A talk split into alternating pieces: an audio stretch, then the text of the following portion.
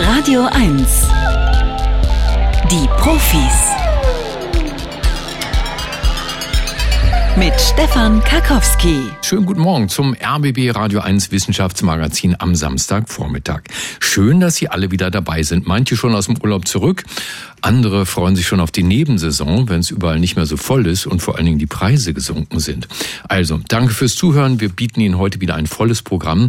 Sie haben ja vielleicht schon gehört, es geht in etwa einer Stunde um Magic Mushrooms, die jetzt auch eingesetzt werden gegen psychische Erkrankungen. Die Zulassung steht noch aus. In Australien haben sie das schon geschafft. Wie weit wir hier sind, sprechen wir mit dem führenden Forscher, der genau diese ähm, Studien durchgeführt hat. Wir stellen eine ganz wichtige Frage, gerade angesichts äh, von bis zu 28 Prozent AfD-Wählern bei uns in Brandenburg, nämlich welche Rolle spielen Migranten für die Sozialsysteme? Auch da gibt's jede Menge Zahlen und Fakten dazu, damit Sie sich richtig auskennen. Wir reden am Ende der Sendung über das Kühlwasser äh, des, äh, der explodierten Reaktoren von Fukushima. Der Betreiber will das jetzt ins Meer einleiten, obwohl es kontaminiert ist, leicht gefiltert. Was kann man davon halten? Die Antworten hier bei den Profis. Jetzt aber erstmal das Scannerspiel. Beim Scannerspiel gibt es ein wunderbares Buch zu gewinnen, heute von Magnus Brecht kennen. Es heißt Der Wert der Geschichte. Zehn Lektionen für die Gegenwart. Da geht es genau darum, was können wir aus der Geschichte lernen, warum müssen wir unsere liberalen Werte heute verteidigen. Wenn Sie das Buch interessiert, dann bewerben Sie sich beim Wissenschaftsquiz Der Scanner unter 0331 70 99 111. Der Scanner. Bringen Sie Licht ins Datendunkel. 0331 70 99 111. Klassiker von Carol King, I Feel the Earth Move bei den Profis auf Radio 1. Guten Morgen, Finn. Ja, guten Morgen. Oh, das ist aber eine schöne Telefonverbindung mal, Finn. Das ist HD-Telefonie. Das klingt so, als würdest du neben mir im Studio stehen. Bist du auch fast, ne, oder? Ja, genau. Ich rufe aus Babelsberg an. Aus Babelsberg, tatsächlich. Warte mal, wenn ich rufe, Finn, aus dem Fenster, kannst du mich dann noch hören oder ist es doch ein bisschen weiter? Doch, ich glaube, ich habe es gerade gehört. Sehr schön. Geht's dir gut, Finn? Ja, mir geht's super. Was machst du so? Hast du irgendwas zu tun mit Wissenschaft? Nee, mit Wissenschaft habe ich nichts zu tun. Interessiert dich einfach so. Interessiert mich einfach, genau. Mhm. Gut, dann schauen wir mal, wie du über die erste Frage kommst. Erst nach der dritten gibt es das Buch. Ne? Das heißt, der erste Anrufer, der hat es immer ein bisschen schwerer. Aber ja, hier wirst du wahrscheinlich raten müssen. Geht los. Auch Tropenbäume betreiben Social Distancing. Das fanden Systembiologen der University of Texas, USA heraus. Dafür untersuchten sie ein Regenwaldgebiet in Panama. Mittels Samenfallen erfassten sie, wie sich die Samen der Tropenbäume in dem Gebiet verbreiteten. Laut ihrer Analyse müssten Exemplare der gleichen Art sehr nah beieinander wachsen. In der Realität standen die Bäume allerdings im Durchschnitt dreimal weiter voneinander entfernt als berechnet. Nur die Samen, die weit genug vom Ursprungsbaum landeten, wuchsen also heran. Der Grund? Stehen Bäume der gleichen Art in Distanz zueinander, können sie sich nicht so einfach mit Krankheitserregern anstecken. Dies wirkt sich positiv auf ihr Wachstum aus. Mhm. Okay. Ähm, ja, also ich würde erstmal sagen, das stimmt, mhm. weil einfach, also naja, die Bäume, dass die sich nicht dass sie sich nicht zueinander anziehen, wenn es die gleiche Art ist, wenn ich das jetzt richtig verstanden habe. Mhm, mhm. Stimmt, ja. Ja, ich nehme mal an, das wird jeder Förster bestätigen können, auch wenn er nicht in den Tropen Förster ist. Äh, kommt mir nämlich so vor, als sei das ganz normal, dass Bäume eben nicht ihre Samen so setzen und die so wachsen, dass direkt neben einem Baum sofort der nächste wächst. Sehe ja auch furchtbar aus und dann würden sich ja gegenseitig auch die Nährstoffe wegnehmen. Äh, die Forscher sagen, diese Selbstunverträglichkeit der Bäume, wie sie das nennen, führt äh, zu mehr Biodiversität, dass sich im Umfeld einer Art Lebensräume für andere Arten bilden. Okay, Frage Nummer zwei. Covid-Lockdown stieg das Interesse an Vogelfütterung weltweit. Das fanden Forscher aus den USA und Australien heraus. Dafür untersuchten die Ökonomen und Ökologen die Anzahl an Google-Suchanfragen der Wörter Vogelhaus, Vögelfüttern oder Vogeltränke weltweit von Januar 2019 bis Mai 2020. Während des Covid-Lockdowns gingen die Anfragen in 115 Ländern rasant hoch. Nicht nur in englischsprachigen Ländern, in denen Vogelfütterung eine verbreitete Freizeitaktivität ist, stieg das Interesse, sondern auch in Ländern wie Pakistan und Kenia. Die Interaktion mit der Natur ist wohl überall eine Quelle menschlichen Wohlbefindens, so die Wissenschaftler. Ja, also wenn ich allein schon an meine Oma denke, dass sie damit angefangen hat, zu füttern. Ich weiß jetzt nicht, ob sie dann auch gegoogelt hat oder so, aber klingt schon sehr plausibel. Ich würde sagen, ja, ne, das finde ich schön, dass du an deine Oma denkst, weil ich habe nämlich genau das Gleiche gemacht in der äh, Lockdown-Zeit. Ich habe auch angefangen, die Krähen bei uns im Garten mit Walnüssen zu füttern, tatsächlich. Und natürlich ist die Antwort richtig. Ja, äh, die Forscherinnen und Forscher hatten eigentlich erwartet, dass der untersuchte Effekt vor allem oder sogar ausschließlich in englischsprachigen Ländern auftritt, warum auch immer. Stattdessen wurde das Phänomen in 116 Ländern festgestellt, auf der Nord- und auf der Südhalbkugel. Vor allem durch die Zunahme der Google-Suche nach Biodiversität erhoffen sich die Wissenschaftler, dass Menschen weltweit ein besseres Gefühl für die Artenvielfalt bekommen und eine engere Beziehung zu Vögeln pflegen. Finn, wie ist deine Beziehung zu Vögeln? Vielleicht auch in der Corona-Zeit besser geworden. Okay, hier kommt Frage Nummer drei. Geruchsverlust ist eines der ersten Anzeichen für Alzheimer. Das zeigte eine neue Langzeitstudie der University of Chicago, USA.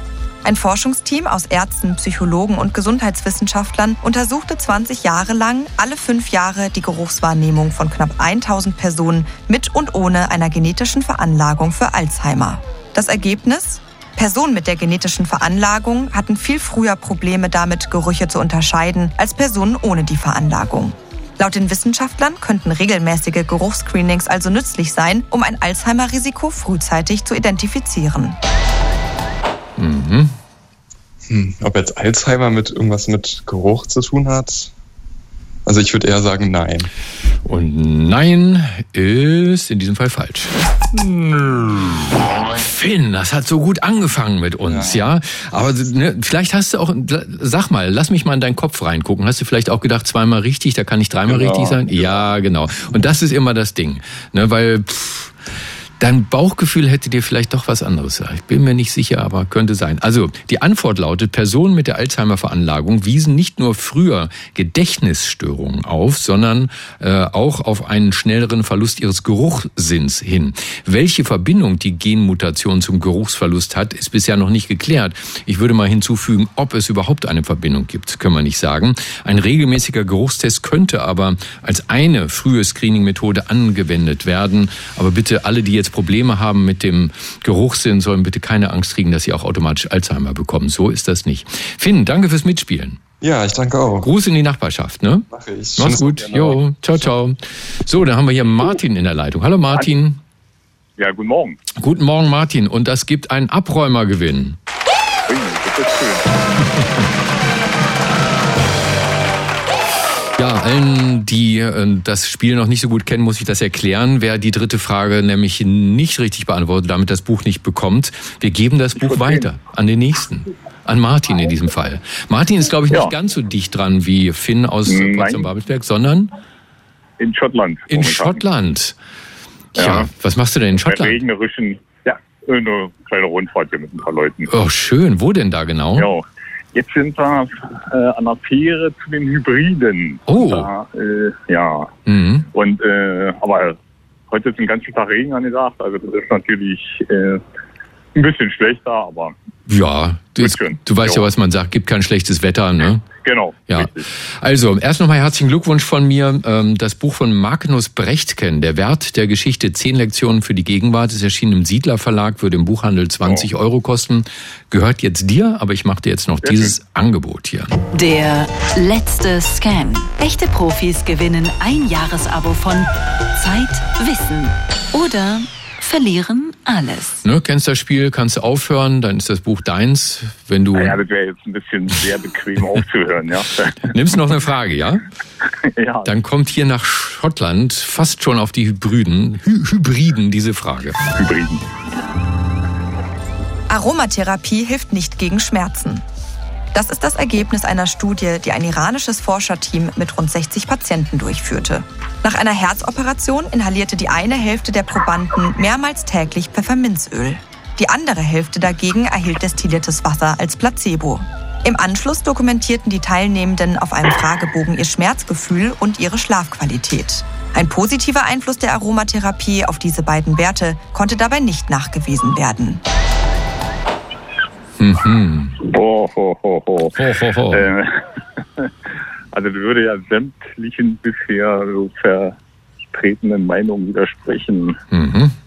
Ah, also ich denke schon, dass äh, irgendwelche Aromen, also speziell Pfefferminz, sei, sei dahingestellt. Aber das grundsätzlich doch eher hilfreich ist bei Schmerztherapien.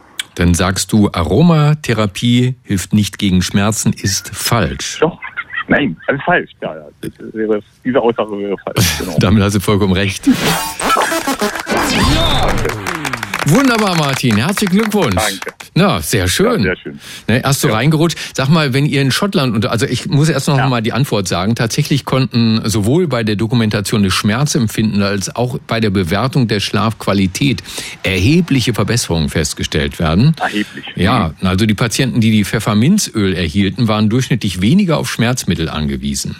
Und die mhm. Forscher sagen, das liegt vor allem am Menthol, schmerzlindernde Wirkung. Martin, die hm. Hybriden, ist das auch, äh, seid ihr Whisky-Trinker? Weil ich denke immer, Schottland verbinde ich immer mit Whisky. Ja, ja auch. Also ja, klar. Geht von Des Destillerie zu Destillerie? Nein, nein, nein, nein, nein, nein, nein. nein. Äh, wir haben einen Stopp mal geplant an der Destillerie, ansonsten äh, hm. nicht, nein. Und nicht jetzt die Trinkertour. Und darf ich vermuten, ihr seid mit dem Wohnmobil unterwegs? Nein, nö, nö. Mit dem Bus. Mit dem Bus, ja, doch nicht schlecht. So. Ne? Martin, dann sage ich herzlichen Dank fürs Mitspielen aus Schottland. Das finde ja. ich großartig, dass ihr da auch Radio 1 hört. Ne? Ja. Danke an alle im Bus. Sehr schön. Und du weißt, das Wichtigste jetzt nicht auflegen, ne? Ja, danke. Schönen Urlaub noch. Ja, danke. Tschüss, tschüss.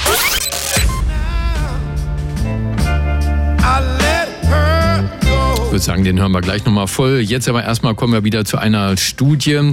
Da geht es um Krebs und um die Frage, haben Menschen in sozial ärmeren Regionen eine höhere Wahrscheinlichkeit an Krebs zu erkranken? So sieht das jedenfalls Dr. Lina Jansen vom Epidemiologischen Krebsregister Baden-Württemberg am Deutschen Krebsforschungszentrum Heidelberg. Frau Jansen, guten Morgen.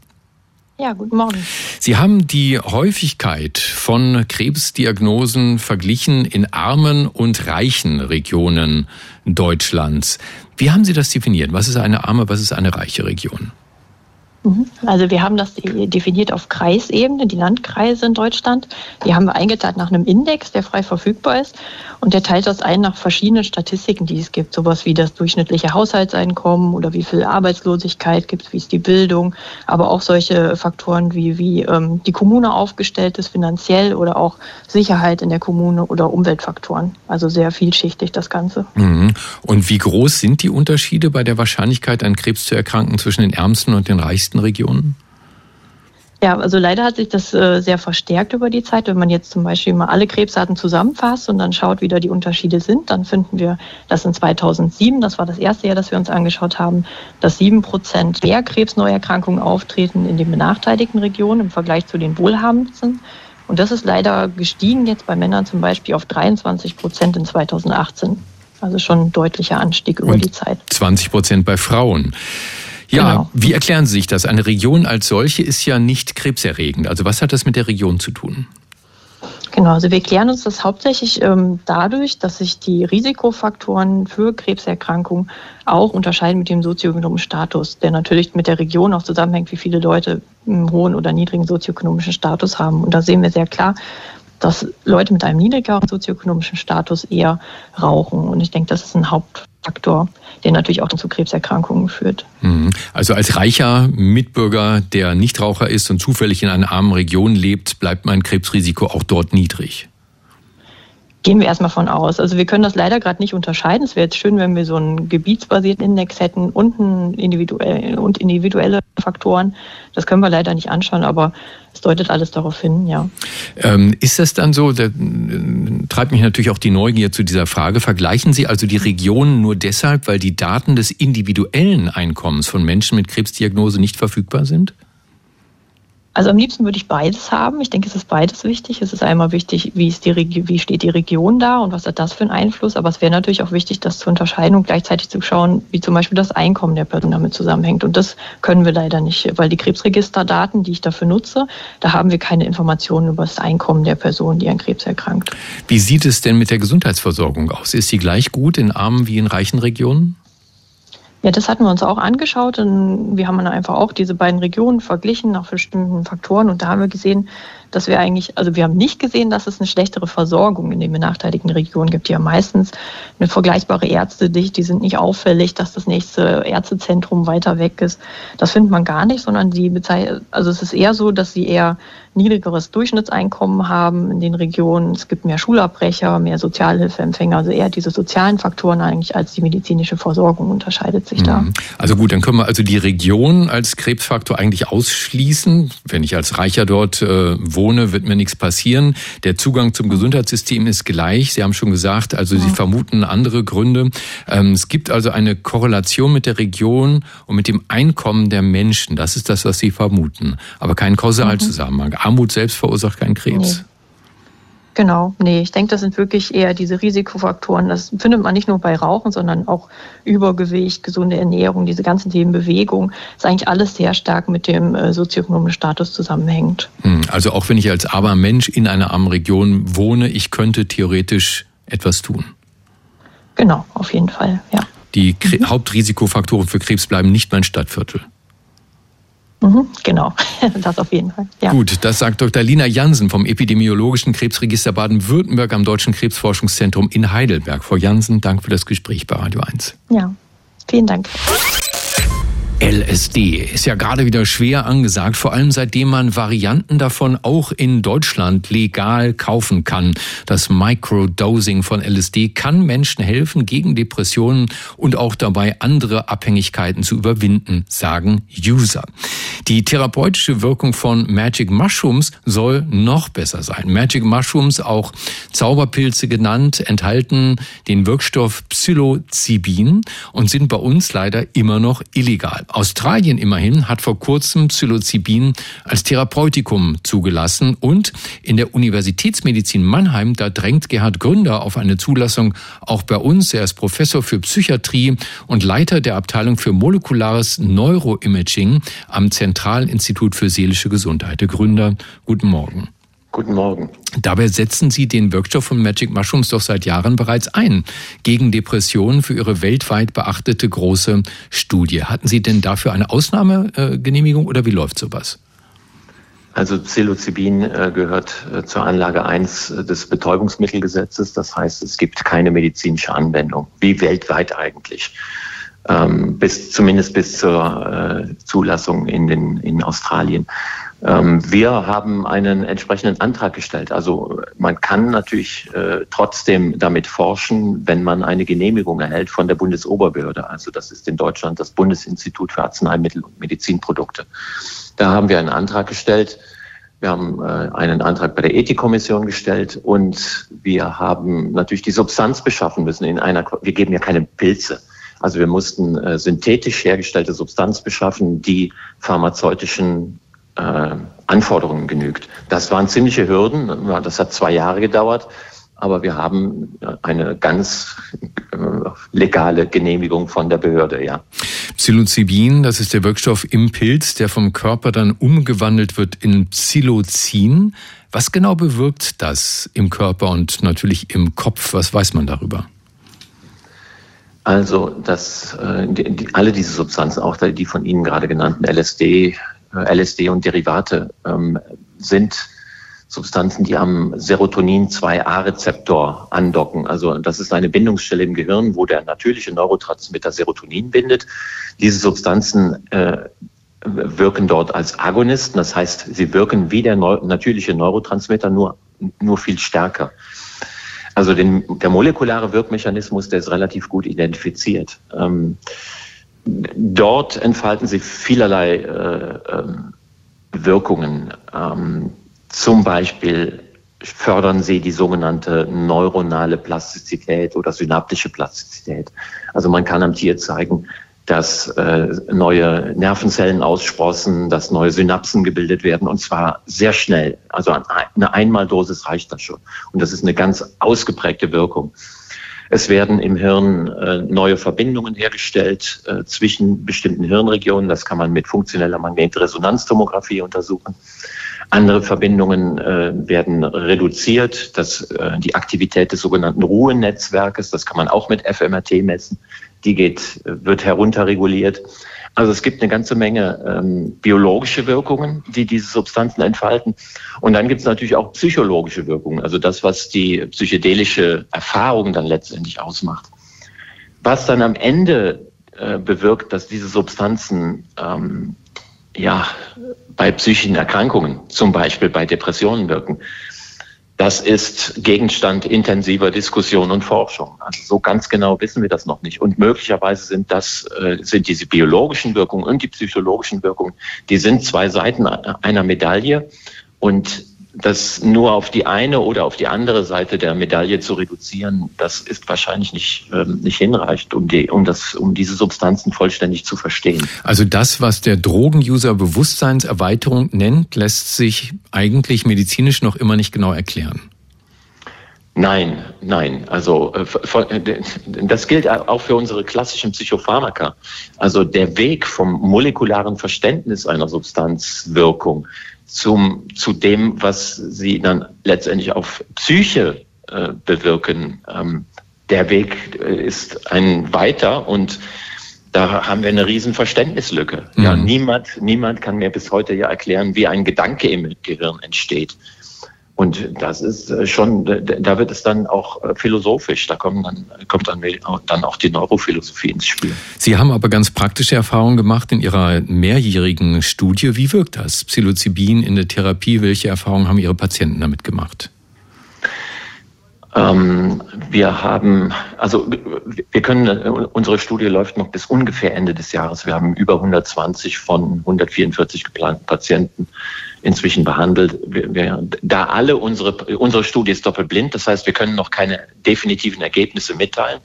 Aber da alle unsere Patienten mindestens einmal die hohe Dosis bekommen, können wir eine grobe Aussage machen zur Wirkung. Und ich würde sagen, ein ganz grob, ein Drittel profitiert, ein Drittel profitiert gar nicht. Und dazwischen ist ein Drittel, das ja, das ist so ein Graubereich, ja, mit allen Abstufungen, mit dynamischen Prozessen.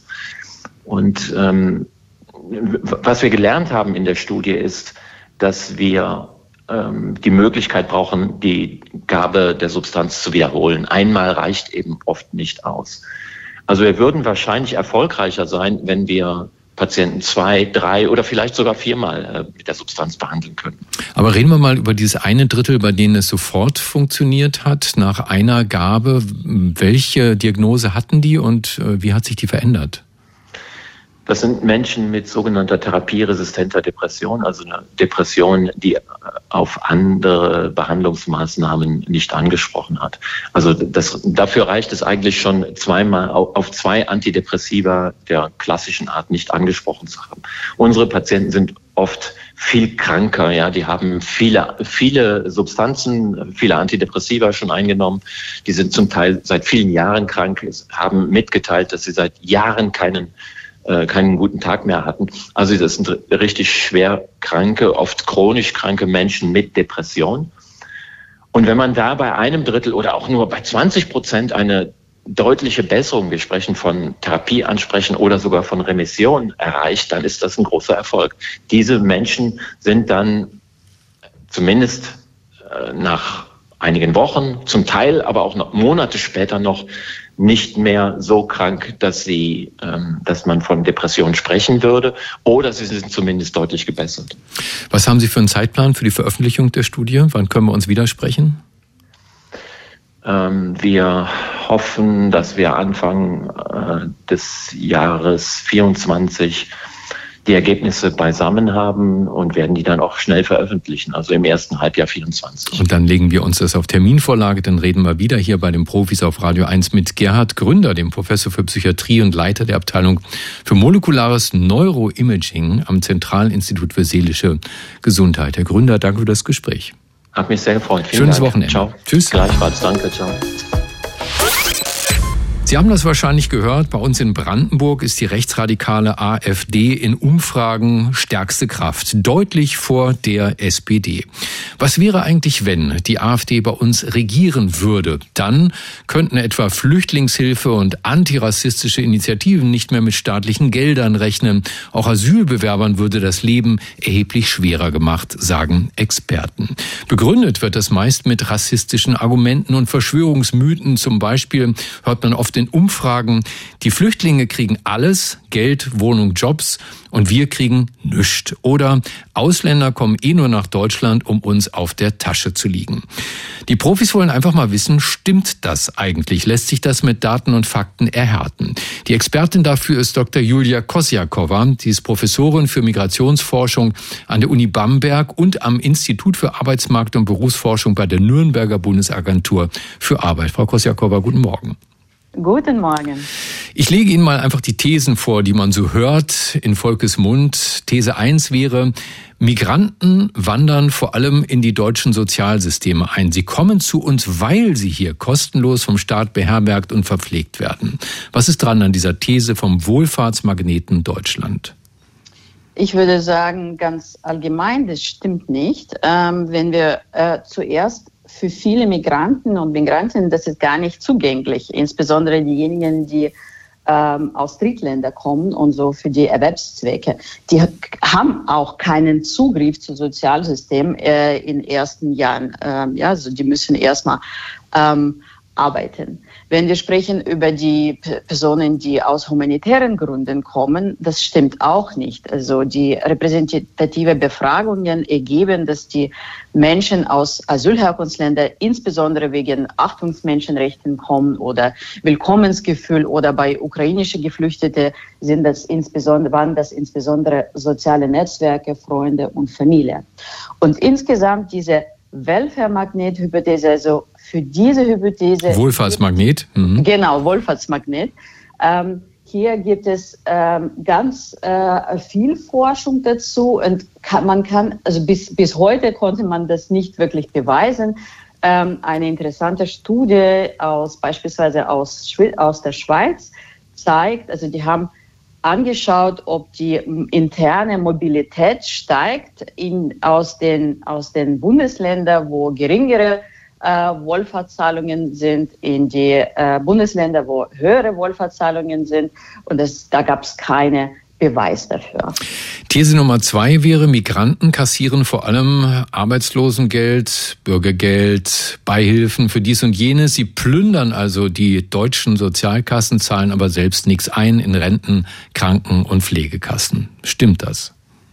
Das würde ich auch äh, widerlegen. Also ich würde sagen, das stimmt nicht. Äh, zuerst kann man ähm, diese Statistiken ähm, beispielsweise Arbeitslosenstatistik sich nach Gruppen, nach äh, Ländergruppen anschauen. Und wenn wir auf EU-Migranten und Migrantinnen schauen, da sind die äh, Zahlen ähnlich wie bei den äh, Deutschen. Wenn wir schauen auf die Personen, die aus Asylherkunftsländern äh, kommen, da liegen die Quoten äh, schon höher, also die sind überrepräsentiert. Aber gleichzeitig, wenn wir schauen, die Bilanz über Lebenszyklus, die, diese Personen kommen als jung und dann, wenn die gut integriert sind, die zahlen mehr, also aus lebenslanger Perspektive mehr ein, als die dann bekommen, weil die weniger abhängig von dem Gesundheitssystem sind und dann äh, häufig zu äh, äh, Rentensalter zurückgehen. Das gilt für alle Migrantinnen und Migranten. Und auch die äh, Personen, also die Migrantinnen und Migranten, oft kommen als junge Menschen und dadurch fall, entfallen auch die Ausbildungskosten. Also was man sagen kann, also die Gesamtbilanz aus lebenslanger Perspektive ist eher positiv. Wir haben also keine Kosten in der Regel für diejenigen, die bereits ihre Schulbildung hinter sich haben. Sie werden nicht so oft krank, weil sie jung sind und äh, viele verlassen Deutschland wieder zur Rente. Ähm, These Nummer drei, würden wir Zuwanderung radikal stoppen können, ginge es unserem Land besser. Deutschland, den Deutschen, da bleibt dann mehr für uns übrig, zum Beispiel in der Rentenkasse. Richtig? Ähm, das ist auch falsch. Also ohne Zuwanderung haben wir äh, sehr viele Probleme wegen unserer demografischen Wandel. Also zum Beispiel, wenn wir schauen schon jetzt auf die ähm, äh, sogenannten Altersquotient äh, heutzutage oder wir können starten mit 90er, also da finanzierten äh, von 100 Beitragszahler haben finanziert 30 äh, Rentenempfänger und ohne Zuwanderung bis Jahr 2060 wird das äh, so verändern, dass auf 100 Einzahler 80 Rentner kommen. Und wir schaffen das leider nicht äh, durch die Aktivierung von Frauen äh, zu verbessern, weil die Erwerbsquote von Frauen ist schon mittlerweile sehr hoch. Also das ist ähm, ausgeschöpft und Rentenalter kann man auch nicht beliebig erhöhen. Und was ERB-Prognosen zeigen, eigentlich braucht Deutschland mindestens 400.000 Nettozuwanderung jährlich. Also das, das heißt, die Personen, die hier kommen und bleiben. Und das entspricht der Bruttozuwanderung von ungefähr 1,6 Millionen. Daten und Fakten zur Frage, wie steht's eigentlich mit Migranten und den Sozialsystemen in Deutschland, zusammengetragen von Dr. Julia Kosjakova. Sie ist Professorin für Migrationsforschung an der Uni Bamberg. Danke für das Gespräch und schönes Wochenende. Vielen Dank Ihnen auch schönes Wochenende. Sagt Ihnen das Datum 11. März 2011 noch was? 11. März 2011, das war der Tag, an dem mehrere Reaktorblöcke explodiert sind im japanischen Atomkraftwerk Fukushima. Die deutsche Regierung bestand damals aus äh, CDU, CSU und FDP und es waren diese drei Parteien, die daraufhin gesagt haben, wir steigen aus aus der Atomkraft, also CDU, CSU und FDP, nicht die Grünen. Der Bundestag hat dann mit großer Mehrheit dem Abschalten aller AKWs zugestimmt. Nur eine einzige Fraktion war dagegen, das war die Linksfraktion. Das vergisst man alles so schnell, deswegen hier nochmal die Fakten.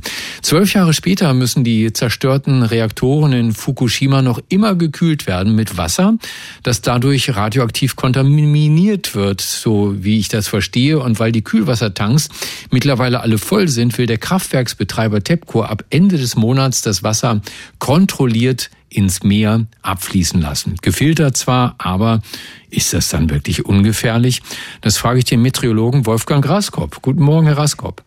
Guten Morgen, Herr Kalkowski. Ich frage Sie, weil Sie waren bis vor kurzem Leiter der Arbeitsgruppe Unfallfolgen des Instituts für Kern- und Energietechnik am renommierten Karlsruher Institut für Technologie und Sie beraten noch immer das Institut für Radioökologie der Universität Fukushima. Haben Sie auch den AKW-Betreibern zu dieser Lösung geraten, ab ins Meer mit dem Kühlwasser? Äh, nein, das habe ich sicher nicht. Hm. Aber Sie kennen die Daten. Wie stark und mit was genau sind diese 1,3 Millionen Tonnen Kühlwasser vor der Filterung kontaminiert? Also in den ganzen Abwässern, entweder durch die Kühlung oder auch durch das Grundwasser, das durch dieses System läuft, sind alle Radionuklide, die halt in so einem Kernbrennstoff enthalten sind, drin. Also hauptsächlich Cäsium, Strontium, Jod und natürlich auch Tritium. Klingt für mich gefährlich. Was kann denn da herausgefiltert werden und wie geschieht das?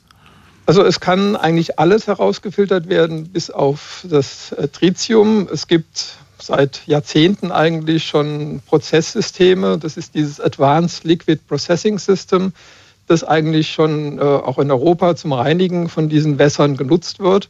Und damit kann man eigentlich alles, also alle Nuklide, die in den äh, Gewässern sind, unter den Grenzwert drücken. Ich vermute mal, übrig bleiben dann auf der einen Seite die verseuchten Filter, die entsorgt werden müssen, richtig? Hm, genau. Und auf der anderen Seite das Wasser selbst. Sie sagen, Tritium ist da noch drin. Für wie gefährlich halten Sie das denn für die Meeresbewohner und letztendlich auch für uns Menschen?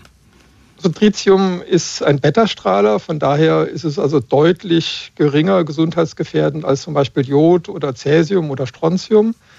Es ist auch, und, und das ist ähm, ganz speziell für Tritium, es reichert sich nicht in der Nahrungskette an. Das heißt, wenn ich jetzt ähm, das Wasser in das Meer leite, und die Fische schwimmen halt durch diese Fahne, dann ist die Konzentration in den Fischen nur so hoch wie die Konzentration im Wasser.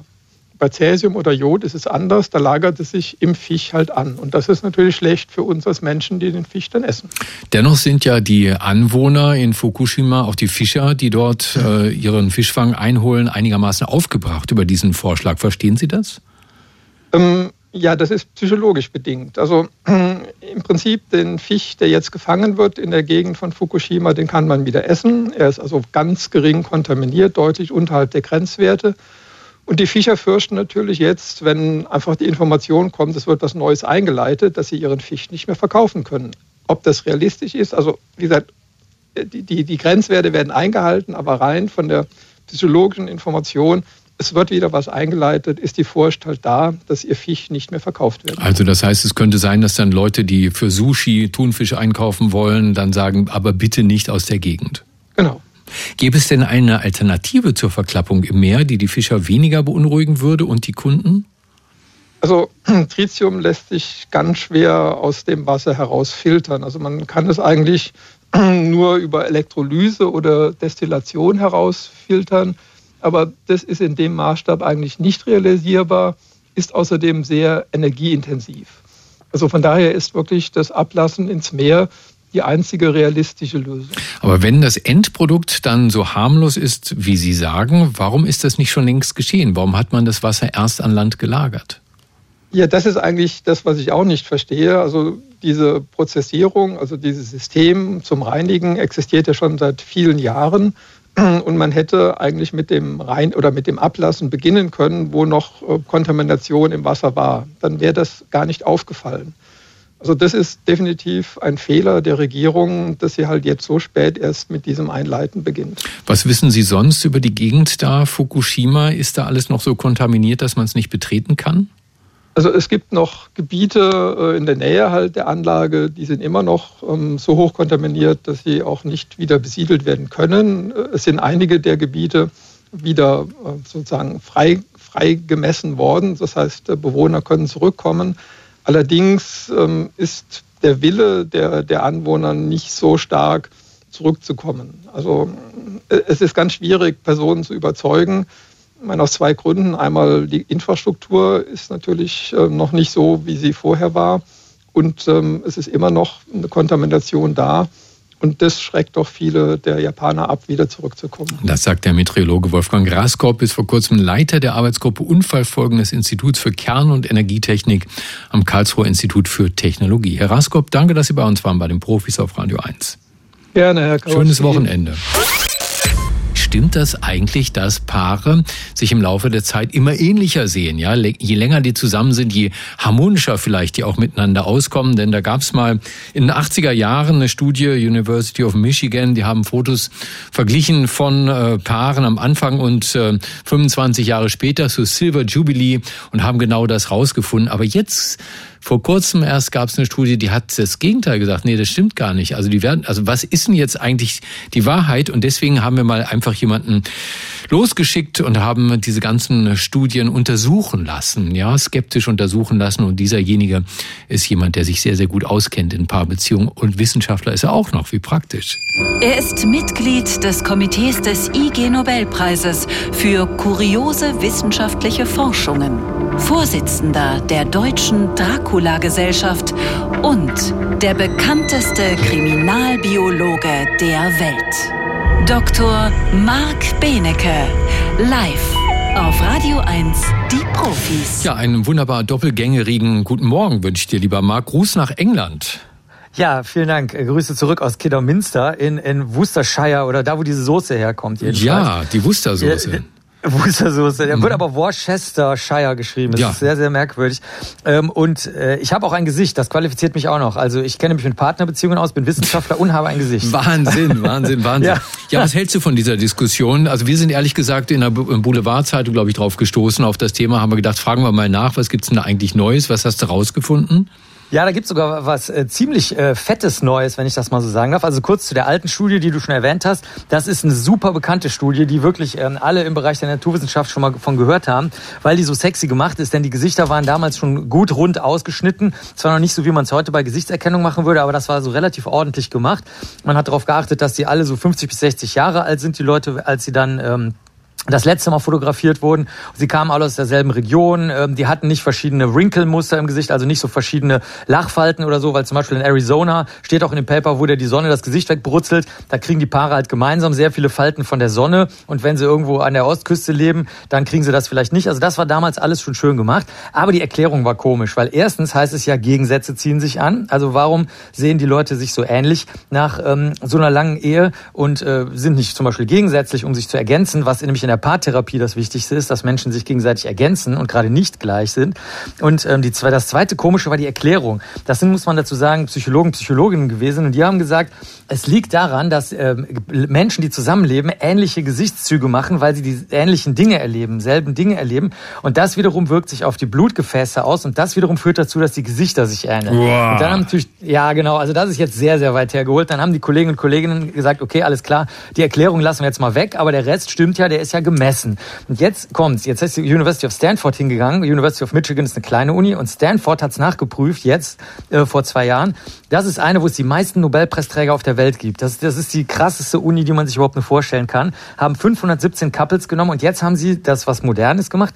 Sie haben äh, die Richter und Richterinnen, die entscheiden sollten, ob die Leute sich ähneln, A und B, ob sie verheiratet sind oder nicht, diese getrennten Fotos von den Menschen nach vielen Jahrzehnten und vorher, die haben sie durch Zufall bestimmt. Also alle Leute wurden durch Zufall bestimmt, sowohl die Fotos, die gezeigt wurden, als auch die äh, Schiedsrichter und Schiedsrichterinnen. Und da kam jetzt was ganz, äh, sagen wir mal, nicht ganz anderes raus, aber was Interessantes raus, nämlich am Anfang der Ehe ähneln sich die Leute schon. Und zwar nicht nur in Bezug auf ihre Gesichtszüge, insbesondere möchte ich ergänzen auf die Gesichtssymmetrie. Daran kann man es nämlich am leichtesten vorhersagen, wer äh, heiratet. Die Amerikaner und Amerikanerinnen haben auch eine ganz eklige Art, das einzuteilen. Die nennen, die geben den Leuten ähm, man ist eine Eins oder eine Zwei oder eine Zehn, das wäre das Schönste und Beste. Das bezieht sich vorwiegend auf die Gesichtssymmetrie. Das ist ganz weit verbreitet in den USA, dieses Wertesystem. Ihr geht. Leider.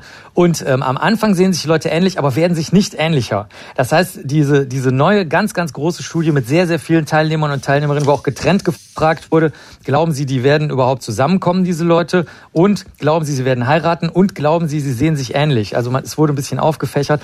Die zeigt deutlich, man ist sich am Anfang ähnlich, übrigens auch in persönlichen Eigenschaften. Und dann im Laufe der Zeit ändert sich das nicht mehr. Also es ist völlig egal, ob deine Blutgefäße gemeinsam über denselben Witz mit dir bewegt werden oder nicht. Im Laufe der Jahre bleibt die Ähnlichkeit gleich. Und das ist jetzt der Stand der Dinge. Also eine Studie sagt dies, dann 25 Jahre später sagt eine andere das. Wenn man 25 Jahre nochmal nachfragen, könnte es sein, dass wieder was anderes bei rauskommt. Wie ist denn das bei euch eigentlich? Ich habe ja gesehen, auf deiner Homepage gibt's ja auch wieder eine ganze Reihe von äh, schöne Fotos, die toll gemacht. Übrigens, wie heißt die Fotografin von Marc und Ines? Ja, es gibt, oh, es gibt viele Fotografen, Fotografinnen, da gibt es eine Fotogalerie, aber wir werden extra für Radio 1, werden wir gleich hier jetzt äh, ein extra Foto äh, von uns machen und dann dürfen die Zuschauerinnen und Zuschauer bei Insta, Facebook und so weiter, dürfen sie selber drunter voten, wie ähnlich wir sind und ob wir in 25 Jahren uns immer noch ähnlich sein werden und dann könnten wir zwei noch ein Special machen, Stefan. Ja. Wie ähnlich wird man sich eigentlich nach 20 Jahren Radio zusammen? Wo man ja immer nur über Telefon oder Leitung, wir sehen uns ja so gut wie nie. Und die dritte Frage, die ich dann gestellt haben möchte, ist, wer glaubt, glaubt, dass auch nach 50 Jahren sich Ken und Barbie immer ähnlicher werden. Das war Dr. Marc Benecke live auf Radio 1. Die Profis. Radio 1. Marias Haushaltstipps. Stahlwaren werden schön blank, wenn man eine Kartoffel halbiert, die Schnittfläche in Kalkmehl taucht und damit die Sachen abreibt. Radio 1. Die Profis. Mit Stefan Karkowski.